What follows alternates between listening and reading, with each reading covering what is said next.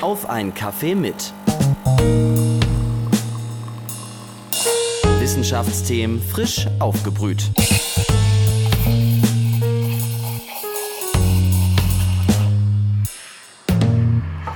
Hallo und willkommen zu einer neuen Folge auf einen Kaffee mit, dem Wissenschaftspodcast der Uni Leipzig. Mein Name ist Enya Unkert, ich selbst studiere auch im Bachelor an der Uni Leipzig und ich unterhalte mich in diesem Podcast mit Dozentinnen und Dozenten unserer Uni. Hier brühen wir Wissenschaftsthemen verschiedenster Fachbereiche frisch auf, egal ob Geistes- oder Naturwissenschaft. Heute haben wir tatsächlich den ersten Gast aus der Naturwissenschaft, genauer gesagt aus der Physik, nämlich Marius Grundmann. Schön, dass Sie sich die Zeit genommen haben, Herr Professor Grundmann. Ja, gerne. In ihrer Forschung und Lehre sind sie auf die Halbleiterphysik spezialisiert. Am Forschungsinstitut der Uni leiten sie sogar die Abteilung für die Halbleiterphysik und außerdem forschen sie gerade auch an einem Spektrometer für jedermann und gestalten einige Nachwuchsprogramme für angehende Physikerinnen und Physiker mit. Falls ihr, liebe Hörerinnen und Hörer, euch jetzt fragt, was Halbleiter und was Spektrometer sind, dazu kommen wir später noch. Aber jetzt würde ich erstmal gern wissen, wie trinken Sie denn am liebsten Ihren Kaffee? Also ich trinke Kaffee äh, eigentlich nur morgens und dann trinke ich einen Cappuccino. Das heißt, dann wird erst sorgfältig Milch aufgeschäumt und dann ein Espresso hineingetan. Und wenn ich besonders viel Zeit habe, dann mache ich zwei davon. Und jetzt gerade bei der Hitze trinken Sie auch einen Kaffee oder? Also ich bin jetzt hier, sind draußen gerade 34 Grad. Eigentlich müsste ich jetzt einen kühlen Roséwein neben mir stehen haben. Aber ich dachte, das verschiebe ich mal auf äh, nach dem Podcast. Gut, dann steigen wir gleich mal ins Thema ein. Nämlich zum Thema Physik. Bei der Physik habe ich das Gefühl, es gibt Menschen, die interessieren sich da gar nicht für und es gibt wiederum die, die total dafür brennen und dass es sozusagen kaum einen dazwischen gibt. Wann haben Sie denn erkannt, dass Sie sozusagen in die zweite Kategorie gehören? Also es gibt auch so ein Dazwischen, so der Amateurphysiker, der sich doch für so naturwissenschaftliche Themen interessiert. Wir sehen das oft so bei lange nach der Wissenschaften. Da gibt es doch sehr viel Interesse, sage ich mal, aus der normalsterblichen Bevölkerung. Ich habe äh, ja die Physik in der Schule kennengelernt. Der Physikunterricht war gar nicht so toll. Ich wollte eigentlich mal Mathematik und Latein studieren, aber davon bin ich dann irgendwie abgekommen und mit Mathematik und Physik Leistungskurs ja, habe ich mich dann für die Physik entschieden. Damals in Berlin, an der TU Berlin, war ich zum Tag der offenen Tür. Das war sehr beeindruckend. Da wurden mit großen Lasern Dinge kaputt geschossen. Das war erstmal ganz amüsant. Und ja, dann äh, bin ich bei der Physik geblieben. Da haben also dann die coolen Laser überzeugt. Ja, wir haben jetzt auch so Laser im Labor. Sie haben auch in einem Interview gesagt, eine Grundvoraussetzung für ein Physikstudium ist die Neugier, wissen zu wollen, wie die Welt funktioniert. Wie erklärt denn die Physik die Welt? Äh, immer bestmöglich. Äh, das ist ja immer, also seit vielen Jahrhunderten ein Moving Target. Das wird immer genauer erklärt. Aber so die letztendlichen Wahrheiten bleiben vielleicht äh, noch etwas verschlossen. Die Physik stellt Theorien auf. Das heißt nicht unbedingt, dass es theoretisch unbedingt ist, sondern es sind halt Modelle, mit denen man erklärt, wie die Natur funktioniert. Da gibt's Dinge, sage ich mal, die ganz äh, klar sind, warum rollt eine Kugel den Berg runter und nicht rauf und solche Dinge aus der Mechanik. Aber an der Forschungsspitze der Physik kann man Gravitationstheorie mit Quantenmechanik vereinigen und äh, wie funktioniert das mit den ja, größeren Details der Quantenmechanik genau und kann man genau verstehen, warum die Natur die Quantenmechanik so macht. Ist das, ist da Zufall drin oder nicht? Da gibt es viele Fragen, die jetzt immer noch aktuell sind und das Gebäude der Physik, das Gebäude dieser Theorien und Erklärungsmodelle wird halt immer besser und immer raffinierter. Und ich denke, man kann sagen, dass die Physik so die klassischen Phänomene jetzt Blitz und Wetter, was die Menschen früher vielleicht äh, sehr äh, auf göttliche Kräfte zurückgeführt haben oder sowas und sehr beunruhigt haben. Da gibt es auch viele Dinge, die jetzt logisch und halt naturwissenschaftlich zu erklären sind. Hm, aber wie gesagt, es gibt da viele Fragestellungen, die auch noch nicht vollständig geklärt sind. Ich habe es vorhin schon erwähnt, mit Ihnen haben wir auch den ersten Gast aus einer Naturwissenschaft. Was würden Sie denn sagen, ist das Besondere an einem Physikstudium? Das Physikstudium, ja gut, die Physik, sage ich mal, versucht die Natur ja im Ganzen zu erfassen und ist die Grundlage für viele andere Wissenschaften, die halt auch Naturwissenschaft sind, aber wenn man das so sagen darf, vielleicht spezieller, weil sie halt die Grundlage ist, um halt, um Naturphänomene zu verstehen, um halt die äh, Elementarprozesse, die Dinge, die halt auf der Skala der Atome oder Subatome oder Moleküle oder auch größere Einheiten wie jetzt äh, Planeten, Galaxien, Universum äh, stattfinden, äh, zu erklären. Und insofern ist für mich die Physik die grundlegendste der Naturwissenschaften. Und was man nicht vergessen sollte, ist natürlich, dass die Modelle letzten Endes auch so Rechenanweisungen haben, wie ich jetzt bestimmte Dinge halt mir ausrechnen kann oder voraussagen kann, was passiert. Und da steckt letzten Endes in den physikalischen Theorien sehr, sehr viel Mathematik natürlich auch dran.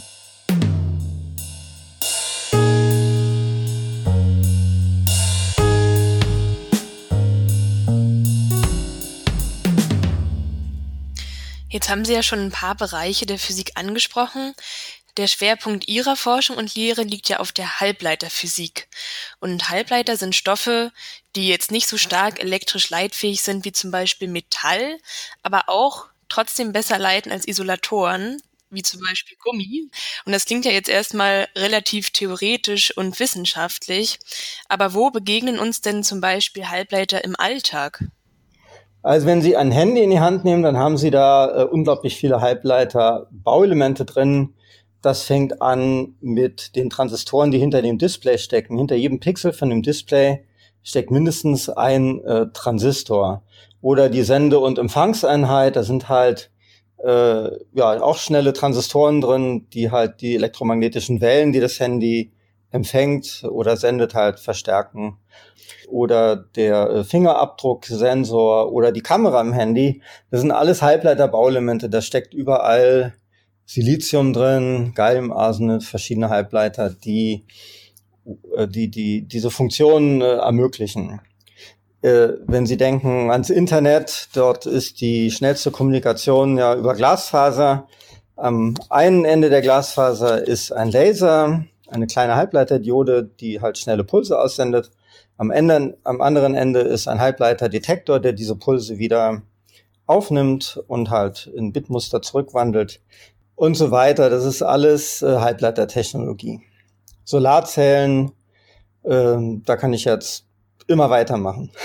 Hm, Halbleiter begegnen uns also ziemlich oft, auch wenn wir das vielleicht gar nicht wissen. Ja, man kann es schon sagen, dass durch die Halbleiter viele Dinge, die jetzt alltäglich geworden sind, halt äh, erst äh, ermöglicht wurden das ist sicherlich fair, dass die, ja, wenn man so will, zivilisatorischen Errungenschaften, die einem jetzt selbstverständlich sind, auf Halbleitern beruhen, wenn sie auch denken, äh, wie viel Halbleiter in einem Auto stecken, Motorsteuerung, äh, LEDs für die Beleuchtung und so weiter da haben die Halbleiter doch sehr, sehr viele Bereiche des Lebens äh, durchdrungen. Also die Halbleiter werden vielleicht sogar immer wichtiger. Und Sie haben auch gerade gesagt, dass auch in Solarzellen Halbleiter eingebaut sind. Und da haben Sie ja sogar vor ein paar Jahren was ganz Neues entwickelt, nämlich eine durchsichtige Solarzelle. Könnte das denn vielleicht die Energiequelle von morgen sein? Also die durchsichtige Solarzelle war eine Erfindung oder ist eine Erfindung von uns, die darauf ausgerichtet ist, den ultravioletten Anteil des Sonnenlichts zu absorbieren und aber das sichtbare Licht durchzulassen. Das ist aber eine spezielle Anwendung. Wenn ich also ein Fenster haben möchte und trotzdem mit diesem Fenster noch etwas Energie äh, ja, äh, umwandeln möchte, zum Beispiel um die Motorsteuerung für die Jalousie oder sowas äh, dort äh, zu betreiben, äh, insgesamt für die Energiewende würde ich sagen, ist es doch günstig, die konventionelle Solarzelle zu nehmen, die schwarz aussieht oder dunkelblau meistens, die möglichst viel des Sonnenlichts äh, absorbiert. Dann ist die Umwandlungseffizienz natürlich äh, größer, als wenn ich das ganze Sonnenlicht oder das meiste Sonnenlicht halt durchlasse. Insofern ist die Energieausbeute unserer Zelle halt nicht so gut weil wir nur den ultravioletten Teil äh, absorbieren. Aber es ist halt eine Spezialanwendung. Ein Beispiel wäre zum Beispiel, dass Sie das auf dem Uhrglas äh, haben. und da kann genügend Energie absorbiert werden, wenn Sie tagsüber die Uhr tragen, um eine Quarzuhr zu betreiben. Jetzt haben wir schon über eine vergangene Entwicklung von Ihnen gesprochen, nämlich die durchsichtige Solarzelle, die vielleicht schon bald zum Beispiel Uhren ohne Batterien ermöglichen könnte. Und Sie sind jetzt auch schon wieder an einer neuen Halbleiterentwicklung dran, nämlich am Spektrometer für jedermann. Dazu forschen Sie auch bei uns an der Uni, wo Sie auch der Leiter der Abteilung für Halbleiterphysik sind. Und das Projekt wird sogar vom Bundesforschungsministerium gefördert.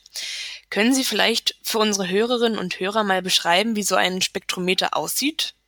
Also das normale Spektrometer funktioniert so ein bisschen wie, ähm, stellen Sie sich vor, Sie haben so eine CD in der Hand und gucken damit so schräg auf eine Lichtquelle, äh, dann sieht man doch so eine Art Regenbogen sodass dann halt ein Spektrum entsteht, also ein Regenbogenspektrum, wenn man halt ins Sonnenlicht äh, guckt. Und dieses, die Zerlegung eines weißen Lichts zum Beispiel in seine Bestandteile hat ja schon Newton gemacht oder das ist sicherlich seit vielen tausend Jahren äh, bekannt. Da ist diese Zerlegung in die verschiedenen Farben nennt man halt Spektroskopie. Und in so einem Spektrum ist halt viel Information verborgen. Und jetzt muss man sich vorstellen, wenn ich eine Kamera habe, da habe ich ja auch ein Farbbild. Und dieses Farbbild besteht aus Rot, Grün und Blau. Ja, auch wenn ich einen Fernseher habe, dann entsteht das Licht, was ich mir angucke im Fernseher, immer aus roten, grünen und blauen Pixeln. Und das reicht für das menschliche Auge, weil das menschliche Auge Farbsensoren hat, halt für Rot, Grün und Blau. Aber in einem Spektrum ist noch viel mehr Information äh, versteckt. Und wenn das Auge so oder eine Kamera halt äh, auf irgendein Objekt guckt, dann gibt es immer nur diese Rot, Grün und Blau-Werte. Während die Energieverteilung, die wirkliche Energieverteilung als Funktion der Wellenlänge ist halt, ja, viel komplizierter. Als Beispiel sei nochmal Folgendes genannt. Wenn Sie eine blaue und eine gelbe Lichtquelle haben, so Komplementärfarben, und die zusammen addieren, zusammen angucken, dann entsteht ja weiß oder auch so aus Rot und Grün. Aber das menschliche Auge, wenn es so weißes Licht sieht, das weiß dann nicht, ob das Licht aus Blau und Gelb besteht oder aus Rot und Grün. Das kann das Auge nicht unterscheiden. Aber ein Spektrometer kann halt diese beiden Fälle unterscheiden. Und ja, die Spektrometrie ist äh, in vielen Bereichen eine sehr etablierte Methode. Zum Beispiel, um Nahrungsmittel zu untersuchen, in der äh, Medizin, in der Mikroskopie, überall werden solche Spektren gemessen. Nur der Normalbürger kann solche Spektren nicht messen, weil so ein Spektrometer halt relativ teuer ist und auch groß. Also die größten Spektrometer bei uns im Labor kosten so im Bereich 200.000 Euro. Und so das kleinste Spektrometer, was wir in der Vorlesung dann mal immer hin und her schleppen, kostet vielleicht so 2000 Euro. Und das ist natürlich äh, viel zu viel, um sich das zu Hause hinzustellen und äh, Spektren zu messen an Dingen. Sie haben gerade beschrieben, dass so ein Spektrometer bis jetzt noch ziemlich groß und teuer ist und arbeiten jetzt daran, ein ganz kleines Spektrometer, das sozusagen in jedes Smartphone passt, zu entwickeln. Wie kamen Sie denn darauf, dass es jetzt sozusagen ein, es auch ein kleines Spektrometer geben sollte, das man dann eben auch ins Smartphone einbauen kann? Na, das eine ist, dass wir das herstellen können oder das Projekt ist jetzt dafür da, dass wir zeigen, dass wir das wirklich äh, können bis ins Letzte. Ähm, und dann kann der Normalbürger halt die spektrale Verteilung von beliebigen Strahlenquellen oder Objekten in Reflexionen äh, zum Beispiel äh, messen. Also im Prinzip kann das kleine Spektrometer dann alles, was ein großes Spektrometer auch kann. Und da gibt es viele Beispiele aus der Spektrometrie. Da gibt es Beispiele aus der Lebensmittelsicherheit, wo halt äh, ja der Reifegrad von Früchten damit gemessen wird. Sie können Wasser und Fett unterscheiden damit. Oder Sie können auch verschiedene weiße Pulver damit unterscheiden, zum Beispiel Salz und Zucker als einfach, einfaches Beispiel erscheint dem Auge ja einfach weiß, kann ich mit einem Spektrometer unterscheiden, aber auch vielleicht äh, Aspirin oder verschiedene andere Medikamente. Ja, in der Medizin äh, sind Hautpigmentstörungen äh, ein Thema natürlich für Spektralanalyse, wo insbesondere im infraroten Bereich, also für lange Wellenlängen, Unterschiede bestehen zwischen Unterschiede bestehen können zwischen ähm, ja, bösartigen Tumoren oder gutartigen Tumoren, wo man also eine gewisse Wahrscheinlichkeit bekommt, man sollte vielleicht doch zum Hautarzt lieber mal gehen und so weiter. Es gibt da ganz viele Anwendungen. Also Sie haben es gerade schon gesagt, mit Ihrem Spektrometer kann man dann zum Beispiel Pigmentflecken überprüfen. Ich habe auch gelesen, dass man damit sogar Banknoten auf Echtheit testen kann oder sehen, ob die Wolle fürs neue T-Shirt Giftstoffe enthält. Genau, also in den Banknoten werden ja verschiedene Farben äh, benutzt und die Tinte oder die Farben, die halt in Banknoten benutzt wird, äh, da kann man ja bestimmte Informationen drin kodieren, die halt für, sag ich mal, eine normale Kamera halt nicht äh, sichtbar sind und die mit so einem Spektrometer, was dann nur im Cent-Bereich kostet, an so einer lokalen Station, wo die Banknoten getestet werden, kann man das dann einbauen und sehr genau sehen, ist das denn die richtige Farbe, ist das die richtige Tinte oder auch, es gibt ja auch so Geheim, Tinten, Geheimmerkmale, wo man dann also spektral so Informationen kodieren kann. Oder ja, die Farben, äh, man kann halt dann sehen, ist das eine Azo-Farbe, ist das eine giftige Farbe, ist das eine Naturfarbe, äh, die unterscheiden sich dann halt in ihren spektralen Charakteristiken und das kann man dann unterscheiden, genau. Und gleichzeitig soll dieses Gerät, was so viel kann, nur so groß wie eine Ameise sein. Das stelle ich mir irgendwie ziemlich herausfordernd vor. Wie soll das denn gehen? Die Idee, dass Spektrometrie für jedermann interessant ist, die habe ich schon sehr lange, aber es ist halt unmöglich, mit der normalen Spektrometertechnologie, also im Prinzip mit so einem Beugungsgitter oder einem Prisma, das Spektrometer deutlich zu verkleinern. Und deutlich zu verkleinern für mich heißt, dass sie das in ihr Smartphone einbauen kann. Das heißt, das Ganze darf nur so groß sein, vielleicht wie eine Ameise. Und das ist, bisher gibt's das nicht. Und mit der konventionellen Technologie der Spektrometer ist es auch rein prinzipiell unmöglich. Und uns, mir, ist dann halt eine Idee gekommen, wie man trotzdem ein Spektrum messen kann. Und äh, das funktioniert so, dass das Licht so schlückchenweise absorbiert wird. Erst die hochfrequenten Anteil, also der blaue Anteil, dann der blau-grüne Anteil, dann der grüne Anteil, dann der gelbe Anteil, dann der orange Anteil, der rote Anteil. Und so wird dann in ja, 64, 128 oder 256 Spektralkanälen bei verschiedenen Wellenlängen halt die Intensität äh, gemessen. Und dieses Prinzip, wie wir das machen, ist halt miniaturisierbar. Das heißt, wir haben dort ein sehr, sehr kleines Halbleiterbauelement, was vielleicht nur, also wenige Millimeter lang ist, weniger als Millimeter breit ist. Und das ist dann so groß wie eine Ameise vielleicht am Anfang wie so eine große Ameise und am Ende nach der Entwicklung, wenn wir das weiter optimiert haben, vielleicht so groß wie eine kleine Ameise.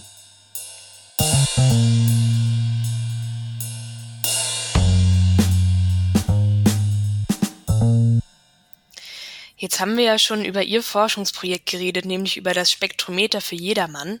Können da denn auch Studierende mitforschen?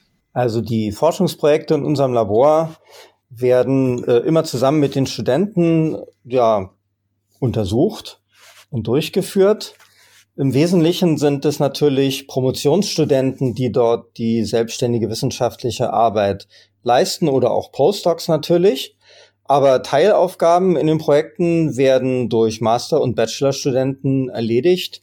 Natürlich richtet sich das ein bisschen nach den äh, Fähigkeiten der Studenten und da ist es halt so, dass der Bachelorstudent äh, in seiner Bachelorarbeit natürlich mehr Anleitung braucht und ein, ja, sag ich mal, genau definiertes äh, Thema, an dem äh, er dann arbeiten kann. Und je weiter das dann geht, Masterarbeit, Promotion, wird das Thema dann etwas, ja, natürlich anspruchsvoller, aber auch weniger gut definiert. Denn die Forschung geht ja immer ins Unbekannte. Und wenn ich schon alles wüsste, dann müsste ich das Projekt ja nicht tun. Insofern gibt es immer so ein Element des Unbekannten, wo es halt nicht garantiert ist, dass das, was man sich so überlegt, auch wirklich funktioniert. Und das kann ich natürlich dem Bachelorstudenten nicht antun. Der hat ja auch nur ein halbes Jahr Zeit für seine Arbeit.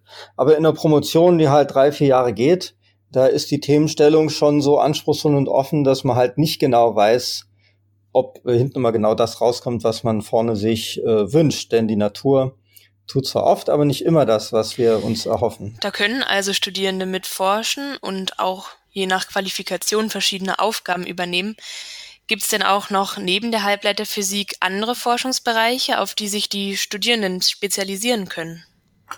Also an der Physik an der Uni Leipzig ist das in der experimentellen Physik das große Thema kondensierte Materie, also nicht Gase, sondern halt äh, im Prinzip äh, feste Stoffe. Und äh, da gibt es den Bereich in meinem Institut, dem Felix-Bloch-Institut, wo wir halt harte, feste Stoffe, Kristalle, dünne Schichten untersuchen und dort aber nicht nur halbleitende Schichten, sondern auch Supraleiter, magnetische Stoffe, Quantensysteme. Und der große andere Bereich sind dann weiche Materie, das dann eher in die Richtung so Biochemie geht, Biophysik, wie äh, Zellmechanik, wie hart sind Zellen, wie weich sind Zellen oder DNA-Schnipsel herstellen und solche Dinge. Das sind so die Schwerpunkte in Leipzig für die experimentellen Institute.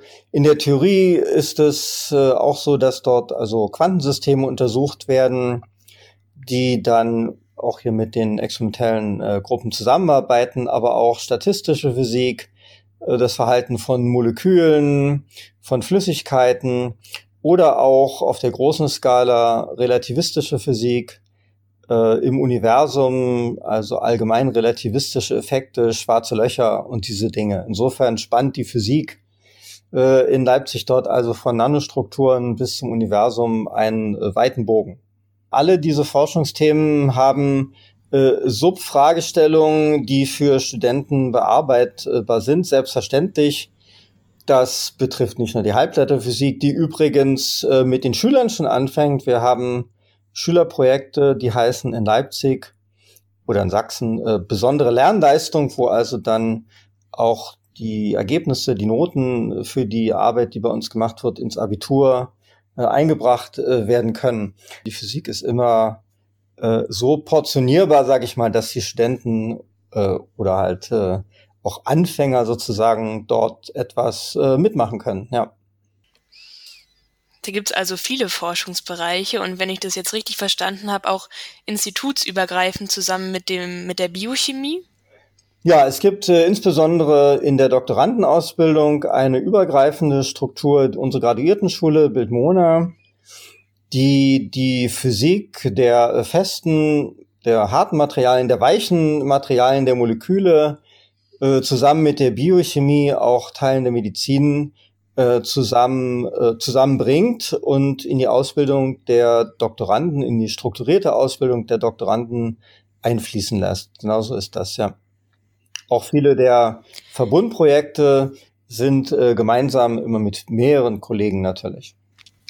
Jetzt haben wir schon über studienbegleitende Forschungsbereiche gesprochen und auch für Programme nach dem Studium. Sie haben aber auch angesprochen, es gibt schon Programme für Schülerinnen und Schüler. Was gibt es denn da für Angebote? Also das äh, erste Mal äh, dürfen die Schüler bei uns als Praktikant reinkommen. Ich glaube, das ist in der neunten, zehnten Klasse. Und äh, dann kommt in der 11., 12. Klasse die besondere Lernleistung, Bell heißt das. Und dort wird dann ein, zwei Jahre geforscht an der Uni mit den, also mit den äh, Doktoranden zusammen letzten Endes. Und die Schüler schreiben dann ein äh, ja, Art Protokoll über ihre Forschungsarbeiten und können das ins Abitur einbringen, im Physik-Leistungskurs typischerweise. Und einige der Gruppen haben auch schon internationale Veröffentlichungen geschrieben über die ja, erstaunlich interessanten Ergebnisse, die sie bei uns gefunden haben. Sie haben gerade schon erklärt oder beschrieben, dass manchmal erstaunliche Ergebnisse dabei rauskommen. Welches Projekt von jungen Forschenden am Institut hat Sie denn jetzt zuletzt beeindruckt und warum? Eins der erstaunlichsten Ergebnisse war, dass wir äh, Kaffeesatz zum Lesen bringen können. Ich übertreibe hier etwas, aber wir haben äh, Kohlenstoff-Nanopunkte untersucht. Kohlenstoff-Nanopunkte entstehen dadurch, wenn man zum Beispiel äh, Tee verbrennt. Und das sind so kleine schwarze äh, Pünktchen. Die hat ein Student in Gelatine gegossen Wir haben da drauf noch unsere höchst reflektierenden Spiegel gezaubert und äh, mit dieser Anordnung kann man einen äh, Laser bauen. Das hat mich doch äh, sehr erstaunt. Und dann kommt aus diesem Kaffeesatz in der Gelatine ein Laserstrahl raus oder wie kann ich mir das vorstellen? Ja, so können Sie sich das vorstellen, ja. Das ist ganz erstaunlich. Ja, das hätte mich, glaube ich, auch beeindruckt. ja, ähm, damit sind wir mal wieder am Ende unserer Zeit angekommen. Danke, Herr Professor Grundmann, dass Sie in dieser Folge zu Gast waren und uns in die Welt der Halbleiterphysik eintauchen haben lassen. Gerne, war mir ein Vergnügen. Auch bei euch, liebe Hörerinnen und Hörer, verabschiede ich mich an dieser Stelle. Hört auch gerne in die nächste Folge wieder rein, da gibt's nämlich jeden letzten Freitag im Monat eine neue.